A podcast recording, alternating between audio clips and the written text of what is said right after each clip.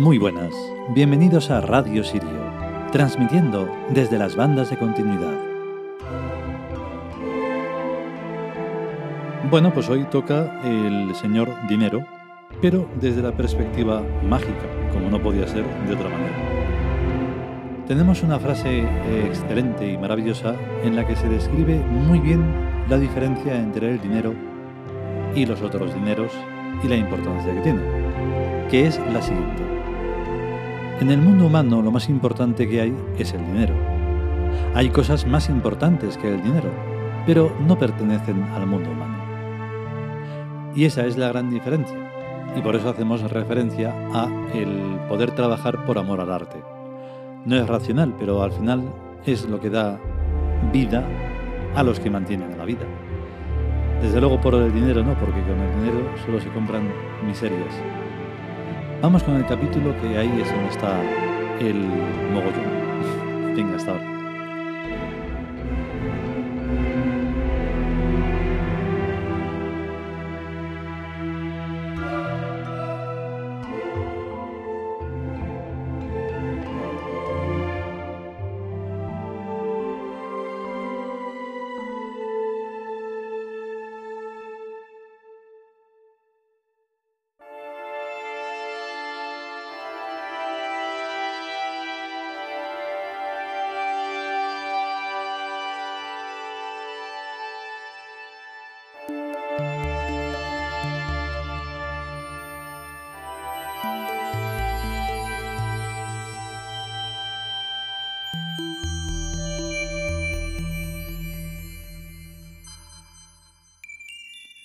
Dioses celtas. Aidum Dumias. Texto. Dios del oro y del dinero, concede a sus fieles la oportunidad de adquirir, al menos una vez en la vida, grandes riquezas, que les retira si las emplean en fines innobles. Es el arqueto del folclore español. Comentario. Nunca se ha efectuado un estudio científico del dinero, pues implicaría a múltiples ciencias que nunca se reúnen. Fisiología, psicología, sociología, economía, estadística y un largo etcétera. La fisiología y la psicología nos remiten a la necesidad, necesidad de alimentos y necesidades psicológicas. Las gemas y el oro no se comen, pero alimentan y sacian a una extraña sed y a un hambre de belleza que nunca se extinguen. La sociología establece desigualdades que complican la cosa. La economía y sus estadísticas son un mare magnum de locos y de psicópatas patente en la bolsa y en sus accionistas y en sus inversores ocasionales, que lo mismo compran que venden y que siempre pierden. Por tanto, el oro y el dinero no son ciencia, sino filosofía una filosofía que más que de la razón resulta de la magia. El arte no es racional, sino mágico. El trabajo por amor al arte tampoco es racional, sino mágico, pues procede de las profundidades del psiquismo. Pero del arte de hacer y del amor al arte de hacer proceden la riqueza y el dinero. Lo demás es trabajo de esclavos, y los esclavos nunca se hacen ricos, pues todo está muy bien pensado para que ni se mueran de hambre ni abandonen sus trabajos de esclavos. Porque por ahora se les necesita. Si los esclavos se murieran de inanición, por no comer, el mundo actual tendría un grave problema, porque todavía no existen todas las clases de máquinas que son necesarias para sustituirlos ventajosamente. Todo se andará. Mientras tanto, conviene que el dios Aidum Dumias realice su divina función de proporcionar a cada uno en su vida la gran oportunidad de hacerse inmensamente rico, si agarra al vuelo la oportunidad. La mayor parte de la gente se lo piensa un montón de veces sin decidirse y mirando mucho los contras, y la oportunidad se larga con la velocidad de una golondrina, y no vuelve jamás en la vida hasta la siguiente reencarnación. Todos los pobres son pobres porque no agarraron a su tiempo la única gran oportunidad que oferta el dios Aidum Dumias solo una vez en la vida, en cada vida. La edad que uno tenga en el momento de la gran oportunidad es variable. Lo más corriente es que antes haya tenido que sufrir muchos disgustos y muchísimos fracasos para tener así las grandes cantidades de experiencia de la que se destila la sutileza mental que discierne y distingue a lo mágico de lo simplemente vulgar. Un error muy común es estar esperando que le toque a uno una gran cantidad de dinero en alguna lotería. El mucho dinero de golpe aplasta y destruye a quien le cae encima. El dinero debe llegarnos poquito a poco, aunque cada vez con mayor rapidez, para ir ejercitándonos en dominarlo sin que el dinero nos domine a nosotros. Yo casi todos los días les pido a los dioses que nos toque la Euroloto o el bote de la primitiva, con por lo menos 100 millones de euros. Pero me estremezco, no por mí, sino por las personas de mi entorno, porque hay que tener muchísima fuerza mental para resistir tanta cantidad de dinero sin que nos destruya el cerebro y la mente. El único modo de no caer en la locura es poniendo a ese dinero al servicio de los dioses, construyéndoles templos y monumentos que nos cuesten tanto o más dinero que el que nos toque.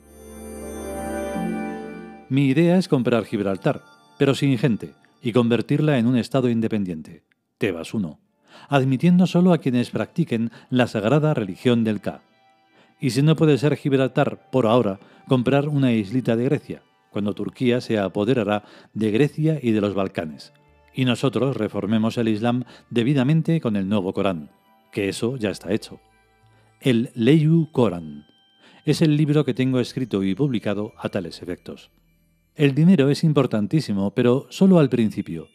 Luego de tener suficiente dinero hay que pasar a la fase mucho más importante de la independencia territorial, con un conjunto de propiedades soberanas y autónomas, como ocurrió con los conventos y monasterios en la anterior Edad Media. Hay que prever el futuro. Hemos ya entrado en la nueva Edad Media, con el colapso de los dos grandes bloques y su fragmentación en estaditos cada vez más insignificantes y más inviables.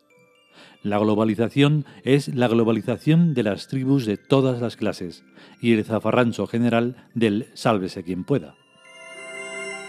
Primero tiene que ocurrir una gran guerra mundial. Después, solamente las sectas cuyos miembros se mantengan férreamente unidos tienen posibilidades de supervivencia por lo que lo mejor es disponer de muy poca gente con mucha inteligencia y mucho talento y mucho dinero en oro y plata y bronce, para pagarles con sueldos a los soldados con metralletas que son quienes imponen el caos y el orden. Más de 4.000 millones de seres humanos son politeístas e idólatras, y de los monoteístas que quedan, la inmensa mayor parte son ateos, y los pocos que no son ateos son terroristas suicidas que sirven a mis propósitos también como el aceite a las espinacas. No hay que ser ningún lince mental para darse cuenta de que el occidente cristianoide lleva todas las de perder con sus bombas atómicas y sus armas de destrucción masiva, y su aún más masiva estupidez, y su carencia total de petróleo y gas natural y demás materias primas. Las bombas atómicas y las armas de destrucción masiva o se utilizan o no se utilizan. Si no se utilizan, malo. Si se utilizan, peor. Si no se utilizan, la invasión cuatrimundista arrasará a Europa y a Norteamérica, como los pueblos bárbaros arrasaron al Imperio Romano. Si se utilizan, los misiles atómicos de todos los alcances provenientes de Asia no dejarán títere con cabeza en los exestados democráticos cristianoideos. Y lo que no destruyan los misiles, lo destruirán los vándalos, de los cuales los hay en todas partes. Estamos a las puertas de un mundo nuevo terrorífico pero nuevo, con un mapa terrestre completamente distinto del que hay ahora. Las edades medias se caracterizan por una teoría global, como fue el cristianismo césaro-papista bizantino y romano en la Edad Media anterior, sobre un enorme mosaico de feudos diminutos en continuas guerras de todos contra todos. Pero en el caso actual la cosa se complica con el invento de las bombas atómicas y el trapicheo general de materiales radioactivos que circulan en el mercado negro por todas las partes del planeta. Que tales materiales caigan en poder de las mafias terroristas es solo cuestión de meses, si es que no las tienen ya y solo están esperando la ocasión.